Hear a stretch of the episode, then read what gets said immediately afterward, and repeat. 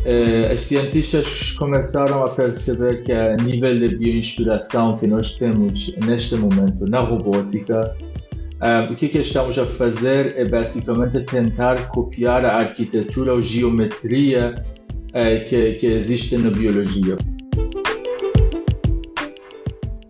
Eu, eu propunha antes de mais que começássemos aqui por uma, por uma questão mais pessoal, até para o apresentar. Como é que o, é professor associado, não é? Na, na Universidade de Coimbra. Como é que o professor Mahmoud Tavakoli vem parar, digamos assim, à Universidade de Coimbra no seu caminho de formação e de investigação? Um, eu há quase 20 anos, quando um, estive numa conferência em Madrid, um, tive uma proposta de um professor uh, que, é, é professor da Universidade de Coimbra uh, para, para fazer o meu doutoramento aqui em Coimbra.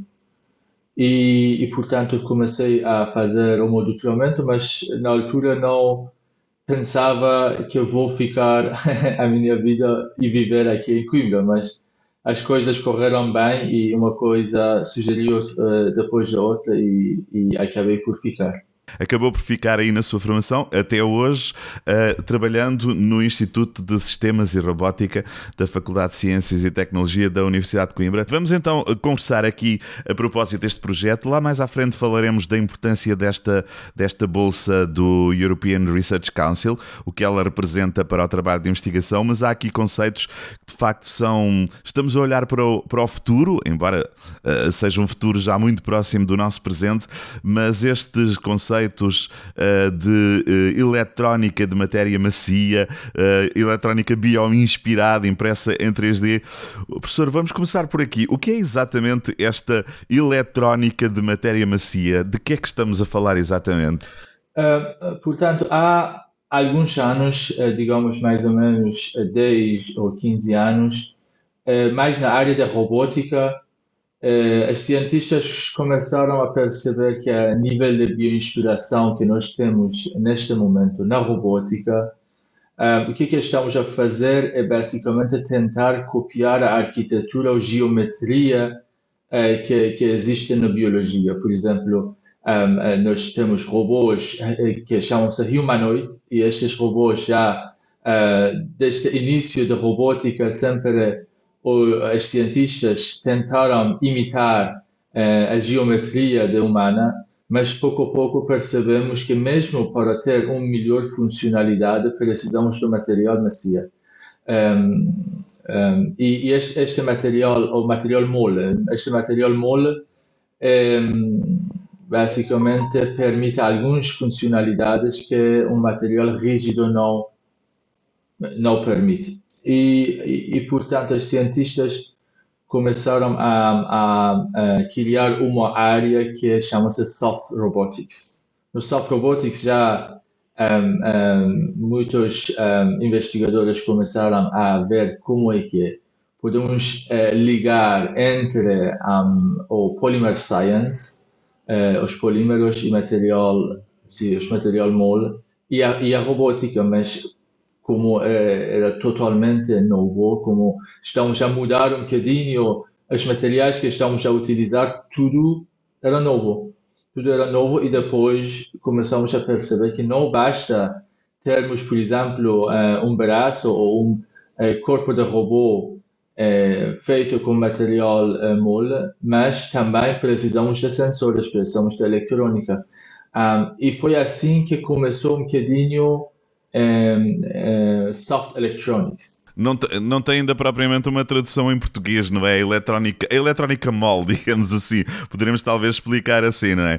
Isto parece um pouco, professor, isto parece um pouco um campo de ficção científica. Sei lá, imaginarmos que, que de repente estamos habituados a ver os circuitos integrados, aquelas pequenas plaquinhas, pequenas, grandes, maiores, eh, em, em metal, em, em coisas sólidas, e de repente pode ser um material mole que tem as mesmas características, as mesmas funcionalidades, a mesma condução de, de dados, de energia, é por aí? É, é portanto, nós temos que um, uh, lembrar que existe outro, outro, uh, outro field de, de, de, ciência que é, que é Flexible Electronics, ou seja, Flexible Electronics é eletrônica que é, uh, nós podemos dobrar mas não é mole. E este tipo de eletrônica que é, podemos dobrar, mas não é mole, já existe, eh, posso dizer, mais que 20 ou 30, 30 anos.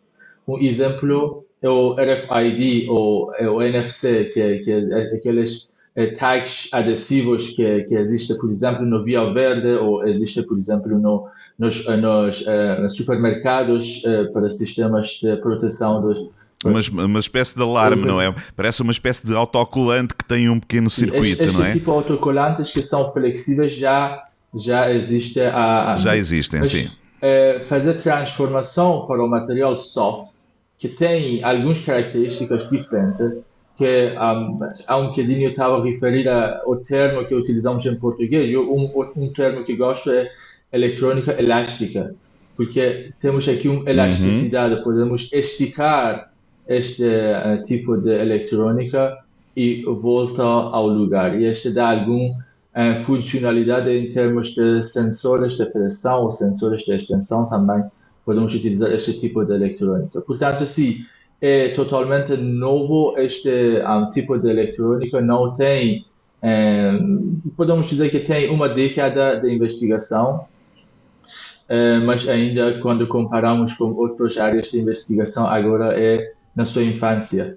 Aliás, no, no, vosso projeto, no projeto em que estão já a trabalhar e que vão trabalhar, uh, vocês falam muito no futuro, na criação, até na descoberta desse, de novos materiais que permitam uh, o desenho dessa nova uh, eletrónica. Portanto, há que criar mesmo, há que criar tudo desde a base, praticamente, não é?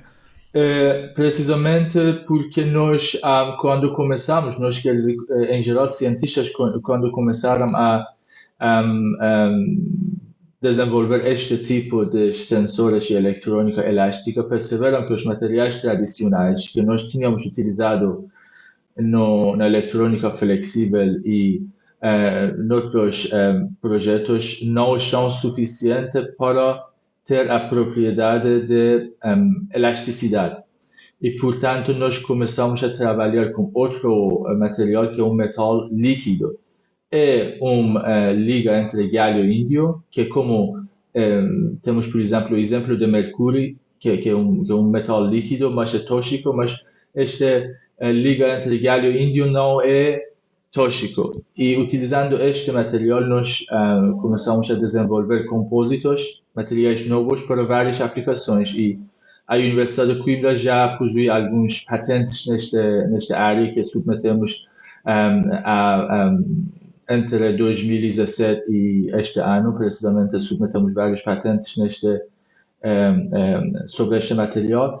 E este material, o, um, o, o, o uh, digamos, o parte mais inovador que permite depois fabricar este tipo de circuitos através de impressoras 3D da impressoras 3D. Parece difícil de compreender como é que se pode desenhar um circuito ou um complexo, uh, uh, uma complexa estrutura eletrónica em algo que não é sólido. Parece, é difícil imaginarmos isso, não é? Porque parece que estamos a desenhar, que a ideia é estamos a desenhar um circuito que ele próprio se vai transformar. Consegue explicar-nos um pouco melhor qual, qual é a ideia? Sim, uh, portanto, um dos desafios é mesmo isso, porque nós, utilizando o material líquido, dentro da eletrônica é um bocadinho uh, uh, quando queremos imaginar como é que esta funciona não, não é fácil realmente imaginar mas nós como fazemos compósitos que que têm parte líquida e depois tem outras partes que uh, digamos que conseguem agarrar este líquido ou seja este líquido vai não é um líquido bulk ou, ou seja vai, eh, vamos a dimensões mais pequenas, dimensões eh, micropartículas ou nanopartículas, e nesta dimensão o material tem características de líquido, mas quando, por exemplo, nós tocamos o material, tocamos este compósito, já não é líquido, já parece que é sólido, mas dentro do compósito tem este líquido que dá as propriedades de uh, elasticidade que é muito importante para, um, para este projeto. Há pouco estávamos a dar o exemplo da, daquelas películas que vimos nos supermercados, que tem lá um circuitozinho desenhado.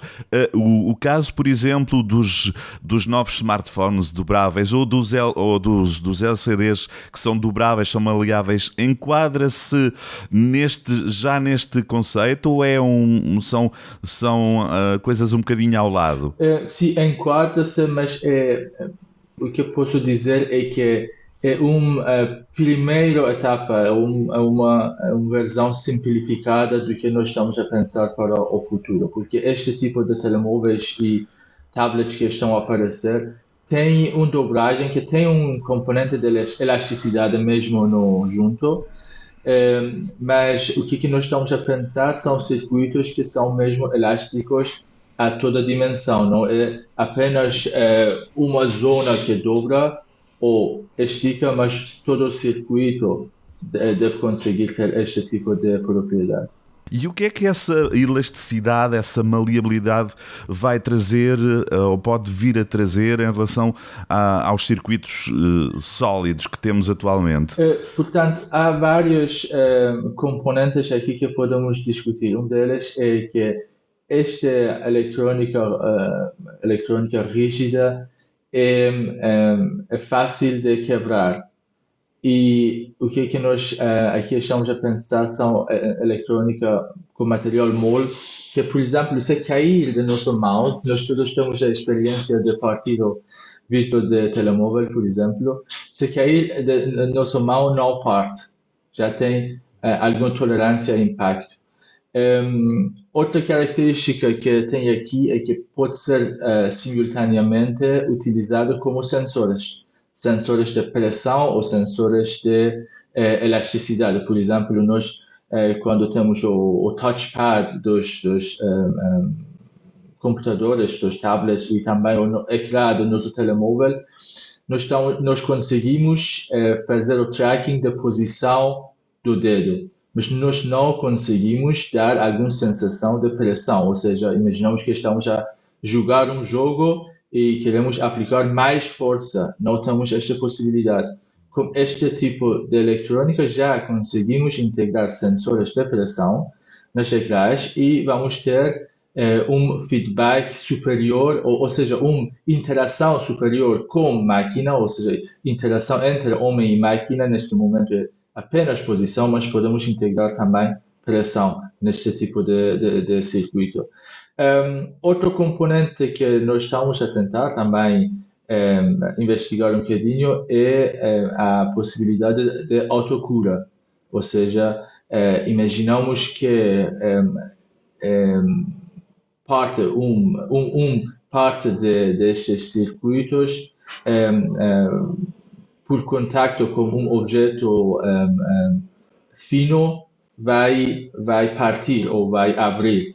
Nós estamos a trabalhar com materiais poliméricos que depois dão para ligar outra vez e começar a funcionar outra vez, ou seja, começar a ganhar a sua funcionalidade através de um sistema que chamamos autocura. Auto, ou, ou autocura, sim, auto, ou auto-reparação, ou seja, repararem-se eles próprios uh, numa pequena avaria, isso é extraordinário, de facto, uh, essa, essa, também essa, essa capacidade. Eu estou a ver aqui alguma informação que entretanto saiu sobre este, este projeto, o Liquid 3D, uh, eh, e há aqui conceitos muito engraçados, por exemplo, o professor refere aqui que hum, os materiais macios são autorrecuperáveis, como acabou de nos explicar, vão ser impressos, maioritariamente podem ser impressos juntos, e há aqui um, eu vou citar algum nível de bioinspiração nunca antes visto. Quer explicar melhor este, este conceito de bioinspiração uh, aplicado a estes materiais? Certo. Esta bioinspiração vem diretamente, está diretamente ligado à possibilidade de fazer impressão 3D.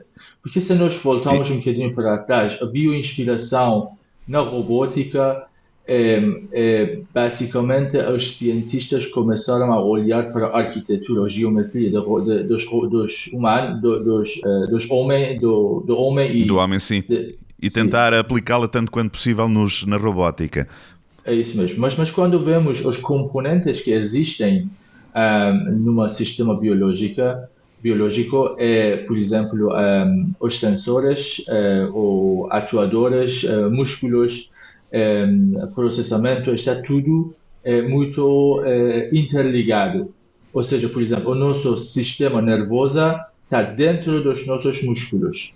E depois os músculos e sistema, por exemplo, de, de processamento também nos alguns sistemas biológicos estão muito ligados. Enquanto na robótica, este não acontece. Na robótica, nós temos um computador central, que é o, o, o processador, depois temos a bateria, que, é, que é, separado, depois temos atuadores, que normalmente atuadores rígidos, eh, motores elétricos, e também depois temos os sensores que compramos a par ou desenvolvemos e depois aplicamos.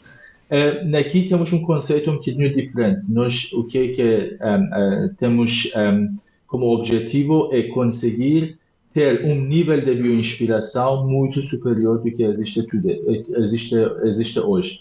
Um, e isto significa que nós, através da impressora 3D, a possibilidade de impressora 3D uh, fornece-nos uma possibilidade de conseguir imprimir todas estas células se, se, se, chamamos células, porque na uhum. realidade não células, mas se, todos os componentes de, de um, uh, sensores, de atuadores, de processamento e de energia junto e interligado, ou seja, eu posso imprimir uh, numa zona sensores e depois numa zona uh, vizinha da primeira zona posso imprimir atuadores. Mas este precisa de desenvolvimento dos materiais که سا کمپتی و ایش کم این پلسورش ای mais uma vez, a inovação vem dos materiais que permitem esta funcionalidade. O que é que existe neste momento? Já, uh, uh, já existe algum material destes com que vocês estão a trabalhar? Estão ainda numa fase muito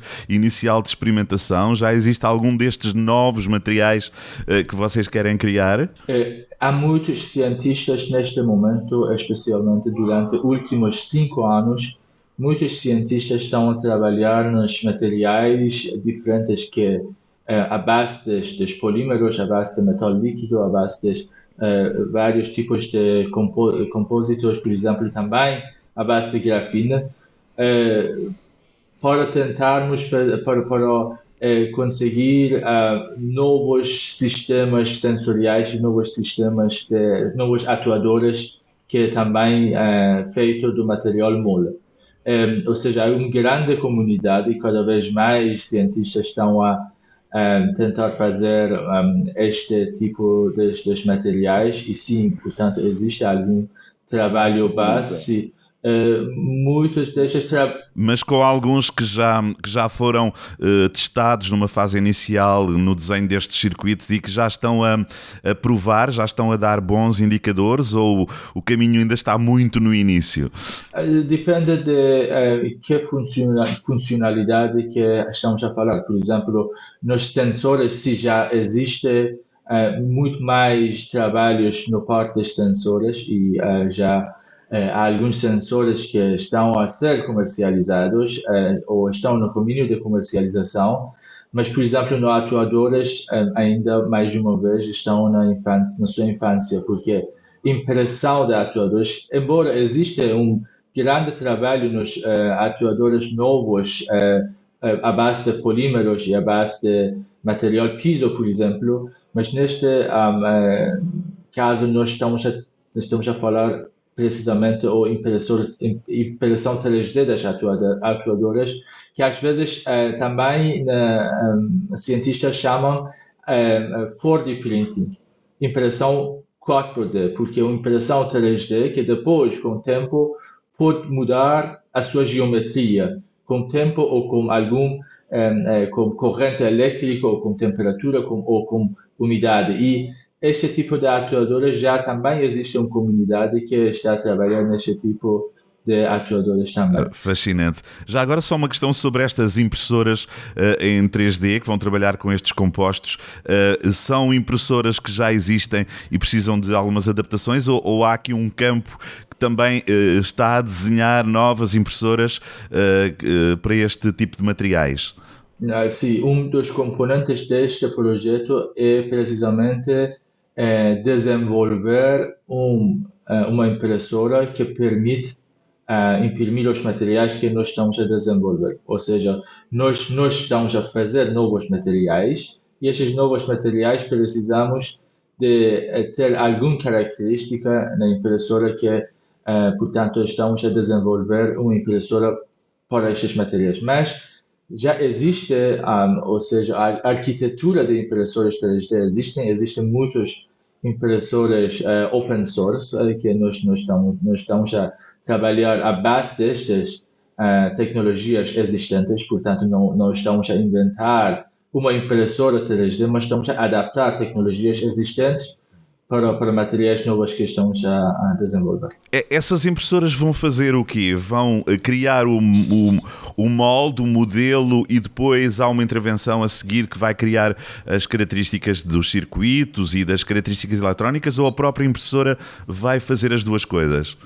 Não, a própria impressora vai imprimir um, um, um sistema eletrônico ou robótica, ou seja, a nossa, o nosso objetivo é que a impressora consiga imprimir sensores, atuadores e componentes de energia, captura de energia e armazenamento de energia. Algumas das áreas poderão ser simples baterias, por exemplo, não é? Alguns destes componentes? É, baterias, portanto, é também uma área que ah, nós começamos a trabalhar desde 2017 para conseguir novos materiais que permitem imprimir totalmente de 0 até 100% uma bateria. E é, só no ano passado que conseguimos demonstrar pela primeira vez é, uma bateria que tem propriedade elástica e é totalmente feito como impressora 3D, sem intervenção do humano. Extraordinário. Muito bem. Há pouco um, uh, eh, o professor Mahmoud Tavakoli já tinha referido, portanto, há muitas equipas a trabalhar uh, nesta área. Uh, isto tem a ver também, este projeto arranca agora, ou começou neste mês de janeiro, mas de qualquer modo já tem um caminho para trás de investigação, vai ter muitos pela frente. Há aqui uma ligação também ao, ao programa Carnegie Mellon de, de Portugal e, portanto, um, no fundo, há aqui um, uma equipa portuguesa, mas é uma equipa multinacional, não é? Quer-nos dar uma ideia de, que, de como é que este, de que grupo, que grupo é este que está a trabalhar neste Liquid 3D?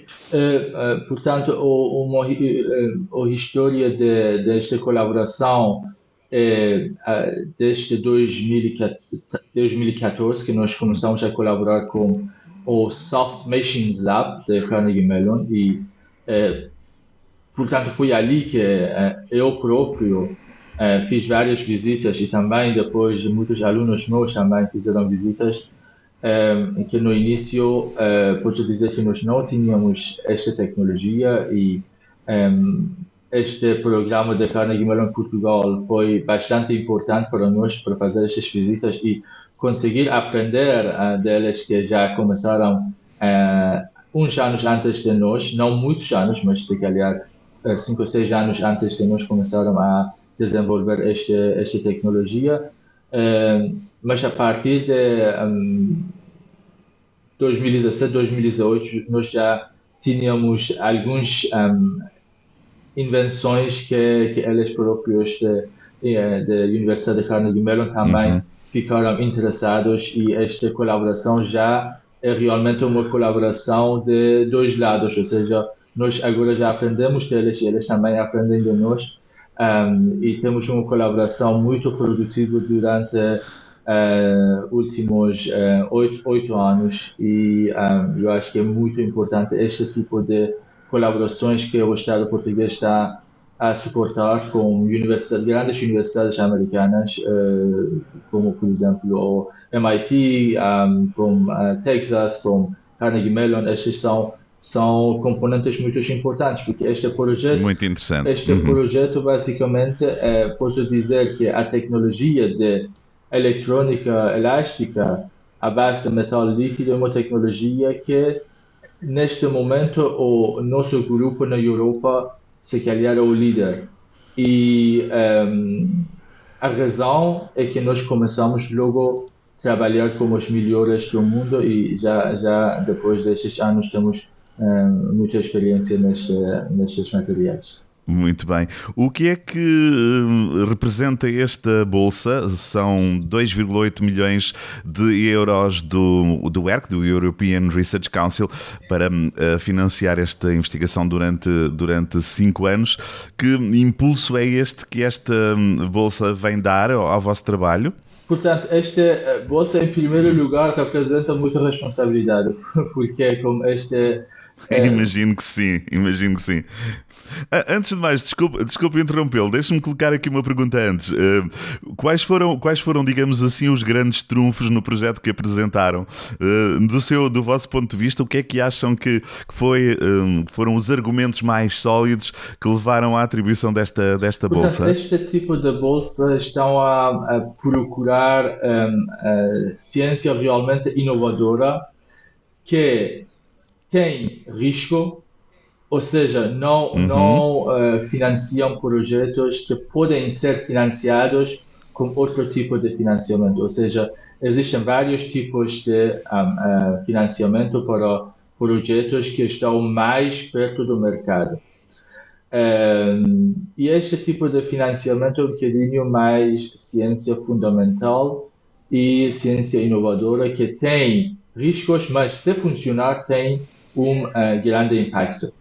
E, e, e, portanto, como nós já conseguimos demonstrar através de publicações e patentes que esta tecnologia é realmente inovadora e um, tem, tem, pode ter um impacto grande na eletrônica e na robótica, uh, foi um argumento que, uh, que os, um, os júris aceitam avaliou e, e, aceitou.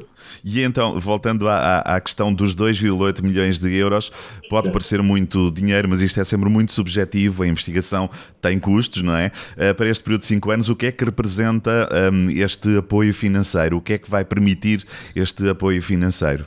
Na, na, na, investigação, o problema que nós normalmente temos é a estabilidade, ou seja, quando uma cientista quer trabalhar é, numa área específica precisa de ter é, estabilidade financeira durante muito tempo. E esta estabilidade financeira não é apenas estabilidade financeira para é, si própria, mas para ter uma equipa que, que, que trabalha com ele e ter, ter equipamentos e condições para fazer o seu trabalho não ter que não ter que por vezes interromper o trabalho a meio de um, de um caminho de investigação, não é? É isso. E, e, e para, para nós conseguir, para eu próprio conseguir ter esta estabilidade, eh, normalmente gastava muito do meu tempo para fazer propostas que eh, conseguia, por exemplo, financiamentos de eh, 100 capa, 200 capa para um ano, para dois anos, mas sempre tinha que enviar várias propostas, uh, que muitos deles vêm recusados, alguns uh, ficam aceitos, e portanto não uh, tinha precisamente tempo uhum. suficiente para, para, para a parte científica, porque realmente não, é, não era fácil ter as duas coisas, sempre tinha que gastar muito meu tempo neste tipo de, de um, financiamento uhum. propostas. Neste eh, tipo de, de eh, financiamento, eu já tenho uma estabilidade durante os próximos cinco anos, porque o projeto, em primeiro lugar, não é de três anos ou dois anos, é de cinco anos. Eh, a minha equipa sente também mais seguro, porque muitas vezes nós perdemos investigadores que têm muito um, interesse na ciência, mas não conseguimos muitas vezes competir com a indústria porque a indústria logo consegue oferecer condições melhores para investigadores e eles a deixam a fazer investigação e vão para, para a indústria. Um, e, portanto, um, estes dois componentes, e além uh, disto também, esta uh, bolsa vai permitir construir novos laboratórios e equipamentos que neste momento nós Uh, nos anos passados tínhamos falta de vários equipamentos e não é fácil encontrar uh, projetos que financiam compra dos equipamentos, mas este projeto também permite fazer este uh, tipo de aquisições. E, portanto, neste momento, nós um, basicamente estamos na fase de implementação dos laboratórios, que, que dá muito trabalho, mas um trabalho que fazemos com muito gosto. Claro, e, claro é, vão ficar esses laboratórios instalados aí no Instituto de Sistemas e Robótica da Faculdade Sim. de Ciências da sim, Universidade de Coimbra. Sim, é aí, vai ser aí o, o espaço de, de trabalho. Professor, só para terminarmos, uh, se falarmos, se não houver um pretexto antes, uh, daqui a cinco anos, o que é que seria um bom, uh, o que é que seria um, um bom resultado daqui a cinco anos? duas ou três conquistas que pudéssemos dizer daqui a cinco anos, projeto conseguido. Eh, portanto, no, na área de eletrônica, um dos uh, meus objetivos é conseguir um, replicar alguns circuitos complexos que neste momento estão feitos com uh, material rígido. E uh, deixe-me também clarificar quando estou a falar sobre circuitos, nós não, neste momento, não estamos a tentar um, mudar os chips, ou seja, o microchips, ou o Bluetooth, o processador vai ser mesmo, o, o circuito, o PCB, Printed Circuit Board, em si que agora está rígido e já é uma tecnologia muito matura e já tem uh, décadas de, de produção. Um, dos meus objetivos é que uh, daqui cinco anos uh, eu podemos conseguir fazer circuitos equivalentes com mesmas funcionalidades, mas que sejam elásticos e que um, são produzidos através de impressoras 3D. E no fim, e no fim uh, queremos uh, reciclar, conseguir reciclar estes circuitos e conseguir uh, todos os materiais que estão dentro destes circuitos para reproduzir de novo um, um, novo circuito. Essa era outra ideia que eu tinha aqui, mas a conversa é de facto tão interessante que acabou por passar. Mas registamos aqui este novo tipo de materiais não vai ter o lixo, eh, digamos assim, que os atuais materiais produzem, não é? Quando chegam ao final da sua vida. É, precisamente, mais um, mais um objetivo que nós temos aqui é tentar, quando, quando estamos a desenhar os materiais, porque repare que nós estamos a começar uma nova arquitetura na eletrônica. E, e, imaginamos que esta arquitetura daqui 10 anos, 20 anos já vai ficar uma arquitetura dominante. Portanto, uh, esperamos que sim. Uh, neste, hum. neste caso, uh, temos que começar logo de início desenvolver materiais que são recicláveis. Um, porque há 30 anos, há 50 anos, quando eh, as cientistas da altura fizeram os um, circuitos eletrônicos, um, esta não era uma preocupação, porque ninguém pensava que chegamos uh, no momento que toda, todas as pessoas têm um dispositivo eletrônico no mão.